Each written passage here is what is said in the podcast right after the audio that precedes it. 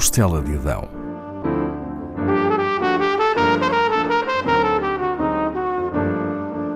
Com Paula Castelar.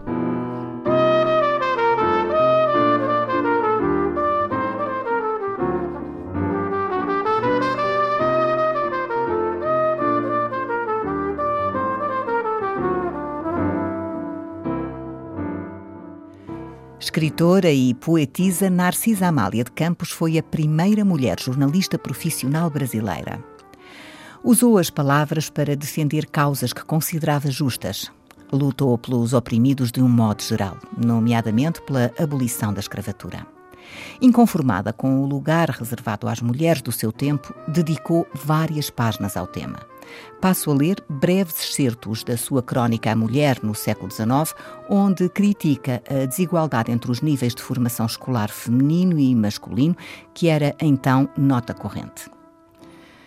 Entre nós, a instrução, mesmo a mais elementar, tem até aqui constituído monopólio do homem. Ora, à medida que o homem sobe, a mulher desce naturalmente, e essa diferença cria entre ambos uma profunda separação intelectual e moral que arrasta consigo todas as desordens do lar. A menina brasileira transpõe sorrindo o limiar do casamento, com sua fronte sonhadora aureolada pelo véu da pureza, e penetra sem consciência no que há de mais sério, de mais grave, de mais solene na terra: a vida da família. Quando, passado o primeiro período de enlevo mútuo, o marido compreende que não pode dar à sua esposa mais que a confidência do coração, o divórcio moral se estabelece entre os esposos. O encanto da intimidade morre, inevitavelmente, para ambos. Ele vai procurar no exterior o que não pode encontrar no lar. Ela chora, lamenta-se e transvia-se se é fraca ou volta-se para a religião e resigna-se se foi educada por uma mãe piedosa. O casamento, neste caso, é a calúnia do casamento. O que podem ser os filhos nascidos de semelhante união, educados por esta mãe ignota, desenvolvidos neste lar em perpétua e desoladora desordem?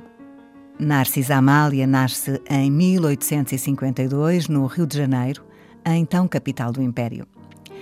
Filha da professora primária Narcisa Inácia de Campos e do poeta Jácomo de Campos, cedo se interessa por versos. Quando tem 11 anos, vai com os pais para Rezende, no sul do estado do Rio. Ali viverá mais de duas décadas. Na adolescência, encanta-se por João Batista da Silveira, um artista ambulante. Casa pouco depois, com apenas 14 anos, mas será um casamento curto. Aos 20 anos, publica Nebulosas, o seu único livro de poesia que se torna um sucesso. Narcisa Amália colhe elogios e recebe prémios. O escritor Machado de Assis, primeiro presidente da Academia Brasileira de Letras, é um dos muitos que a enaltecem. Esse reconhecimento espalha-se pelos meios eruditos. Consta que o imperador Dom Pedro II passou por Rezende e fez questão de conhecê-la. Narcisa torna a casar aos 28 anos com Francisco Rocha, proprietário de uma padaria de Rezende. Ajuda o marido no negócio, mas nunca deixa de escrever e organiza saraus literários bastante populares. Nove anos depois, insatisfeita com o casamento, separa-se e o marido, despeitado, difama. Acusa de ter tido amantes e de terem sido eles os verdadeiros autores dos seus poemas. Casada e divorciada duas vezes, Narcisa Amália é votada ao ostracismo em Rezende, onde circulam vários boatos sobre ela. Decide então rumar ao Rio de Janeiro e ali passa a trabalhar como professora numa escola pública. Cria o Gazetinha, uma publicação que é entregue quinzenalmente como suplemento do jornal Timburitá. É colaboradora de vários jornais e revistas, entre eles o Novo Almanaque de Lembranças, publicação muito lida em Portugal e no Brasil. Republicana, abolicionista, teve a coragem de defender os mais desprotegidos e de viver sem se moldar ao arquétipo que a sociedade do seu tempo esperava dela. Não houve a menor justiça poética na sua morte. Morreu no Rio de Janeiro, aos 72 anos, vítima de diabetes pobre, cega e com pouca mobilidade. Em jeito de fecho, torno às palavras de Narcisa Amália de Campos. É mais um pequeno excerto da sua crónica, escrita em 1882, A Mulher no século XIX. A educação da mulher. Mas tem a mulher por acaso necessidade de ser educada? Para quê? Cautela! A mulher representa o gênio do mal sob uma forma mais ou menos graciosa e cultivar a sua inteligência seria fornecer-lhe novas armas para o mal procuremos antes torná-la inofensiva por meio da ignorância. Guerra, pois, à inteligência feminil. Eis a palavra do século passado.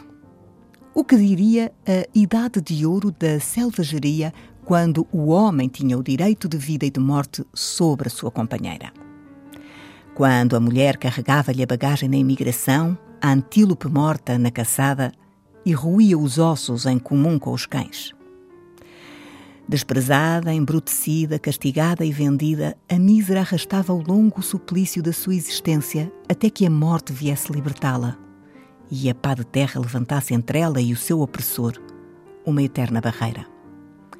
Nada há que justifique essa tenaz perseguição da mulher, e entretanto foi perpetuada de século a século. Na Ásia, de rosto sempre velado, ignorante e submissa como um cão, Trabalhava, comia e chorava à vontade do Senhor, sem que uma palavra de simpatia jamais lhe dilatasse o coração. Na Índia, levavam-na mais longe. Atiravam-na à fogueira no dia em que lhe expirava o marido.